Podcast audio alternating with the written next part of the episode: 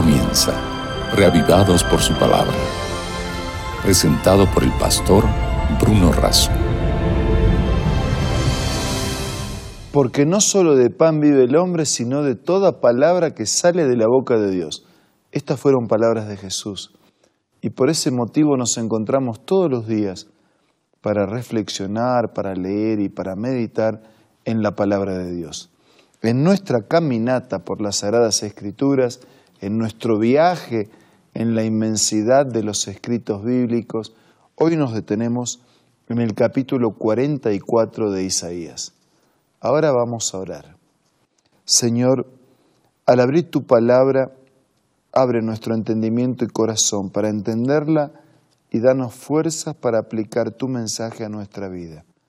Te lo pedimos y te lo agradecemos en el nombre de Jesús. Amén.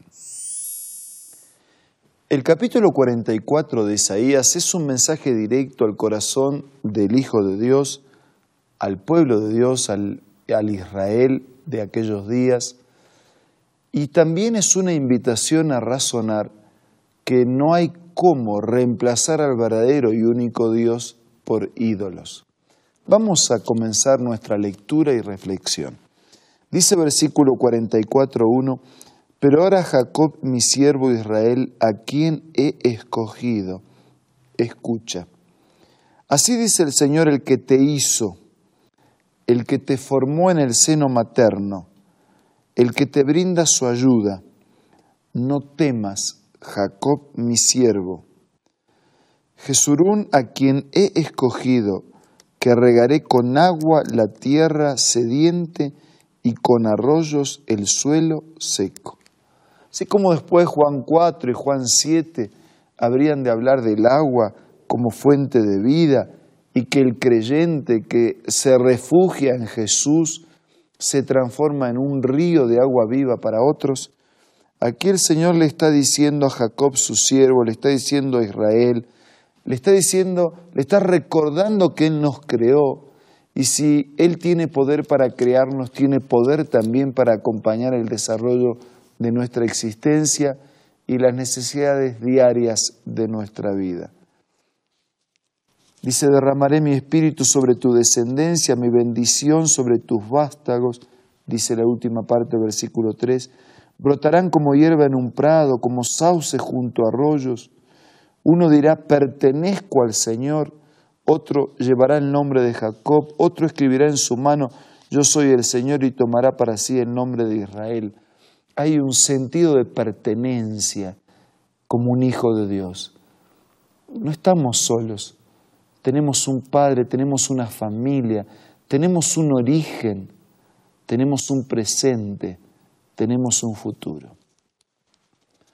Pero esa criatura creada perfecta por el Creador, cuando fue alterada y afectada por la mancha, por la presencia del pecado y por la desobediencia que la misma criatura buscó. Entonces llegó un momento en que eh, el verdadero Dios tiene competencia a través de ídolos, como que en lugar de buscar a Dios, buscamos los ídolos.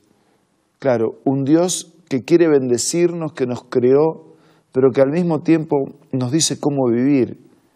Y ídolos que no tienen ningún pedido, ninguna exigencia, pero que tampoco tienen ninguna respuesta. Dice versículo 6, así dice el Señor Todopoderoso, el Rey, el Redentor, yo soy el primero, yo soy el último. Fuera de mí no hay otro Dios. ¿Quién es como yo que diga, que declare lo que ha ocurrido desde que establecí a mi antiguo pueblo, que exponga ante mí lo que está por venir? Que anuncie lo que va a suceder. No tiemblen ni se asusten. ¿Acaso no lo anuncié y profeticé hace tiempo? Ustedes son mis testigos. ¿Hay algún Dios fuera de mí? No, no hay otra roca, no conozco ninguna. Y en el versículo 9 nosotros podemos leer, los que fabrican ídolos no valen nada Inútiles son sus obras más preciadas. Para su propia vergüenza, sus propios testigos no ven, no conocen. ¿Quién modela un dios o funde un ídolo que no le sirve para nada? Todos sus devotos quedarán avergonzados. Simples mortales son los artesanos, que todos se reúnan y comparezcan aterrados y avergonzados quedarán todos ellos.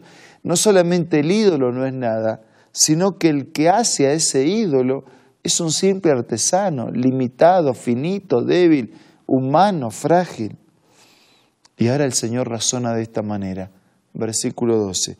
El herrero toma una herramienta, trabaja sobre las brasas, con martillo modela un ídolo, con la fuerza de su brazo lo forja, siente hambre, pierde la fuerza, no bebe, se desfallece. Está hablando del herrero que trabaja, siente hambre, se desfallece, se cansa para hacer ese Dios de metal.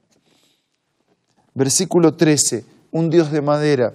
El carpintero mide con un cordel, hace un boceto con un estilete, lo trabaja con el escopio, lo traza con el compás, le da forma humana, le imprime la belleza de un ser humano para que habite en un santuario, derriba cedros, cipreses, robles, lo deja crecer entre los árboles del bosque, planta un pino que la lluvia hace crecer, esa misma madera al hombre le sirve de combustible, o toma una parte para calentarse encendiendo un fuego, o la utiliza en un horno para hornear pan, y de esa misma madera labra un Dios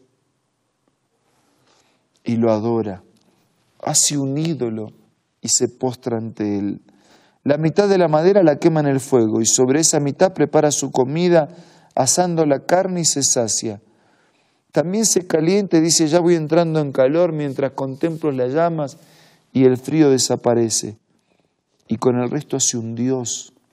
Su ídolo se postra ante él, lo adora, le suplica, sálvame porque tú eres mi Dios. Versículo 18, pero esos dioses no saben, no entienden, sus ojos están velados, no ven, su mente está cerrada, le falta conocimiento, le falta entendimiento, no se ponen a pensar ni a decir, usé la mitad para combustible, incluso horneé pan sobre las brasas. Se alimentan de ceniza, dice versículo 20. 21. Recuerda estas cosas, Jacob, porque tú eres mi siervo Israel. Yo te formé, tú eres mi siervo, no te olvidaré. He disipado tus transgresiones como el rocío y tus pecados como la bruma de la mañana. Vuelve a mí que te he redimido. No solamente es el Dios creador, el Dios sustentador, es también el que perdona los pecados, el que produce paz en el corazón, el que transforma las vidas dándonos nuevas oportunidades. Canten de alegría, cielos, que esto lo ha hecho el Señor. Griten con fuerte voz, profundidades de la tierra. Prorrumpan en canciones montañas y bosques con todos sus árboles porque el Señor ha redimido a Jacob, Dios ha manifestado su gloria en Israel. Y desde el versículo 24 en adelante hasta el final del capítulo, se habla de que Jerusalén volverá a ser habitada. Hay una promesa. Así dice el Señor tu Redentor, quien te formó en el seno materno. Yo soy el Señor que ha hecho todas las cosas. Yo desplegué los cielos, expandí la tierra, ¿Quién estaba conmigo? Frusto las señales de los falsos profetas, ridiculizo a los adivinos, hago retroceder a los sabios, convierto su sabiduría en necedad. Yo confirmo la palabra de mis siervos. Versículo 27. Yo mando que se seque lo profundo del mar y ordeno que se sequen sus corrientes. Versículo 28. Yo afirmo que Ciro es mi pastor y dará cumplimiento a mis deseos y dispondrá que Jerusalén sea reconstruida y que se repongan los cimientos del templo. A través de Ciro, que sería algo así como un símbolo y un anticipo del Señor, la ciudad sería restaurada, el templo sería reedificado. Queridos, no importa qué momento estemos pasando de la vida, no importa cuán afligido o cuán pesada sea la carga, cuántas preguntas estén sin respuestas y cuántas situaciones estén sin resolver. Yo quiero animarlo en esta mañana, en este momento, en esta hora, en este instante, que usted busque a Dios, al verdadero Dios, al único Dios, al poderoso Dios, al creador del universo, al creador de su vida, también al redentor, al que perdona pecados. Por favor, confíe en Él. No busque ayuda en los ídolos que sus propias manos fabricaron. El mandamiento es muy claro. No te hagas imagen de Dios, no la adores, no te inclines. No tienen oídos para escuchar tu necesidad, no tienen ojos para percibir tu vida.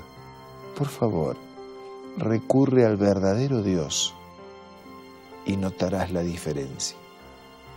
Ahora vamos a orar. Señor y Padre nuestro, gracias porque tenemos un Dios poderoso, grande, creador, redentor, que está vivo, que actúa, que intercede, que es soberano. Por favor, escucha el ruego de nuestros amigos, suple la necesidad, contesta la petición, concédele a cada uno tu gracia para que sienta no solo tu existencia, sino también tu amor y tu misericordia. Y danos a todos la voluntad de adorarte, la voluntad de buscarte, la voluntad de depender de ti y hacer tu voluntad. Te lo pido y te lo agradezco todo en el nombre de Jesús. Amén. Muchas gracias por acompañarnos una vez más. Nos reencontramos mañana, si Dios lo permite, para seguir siendo reavivados por su palabra. Esto fue Reavivados por su palabra, presentado por el pastor Bruno Razo.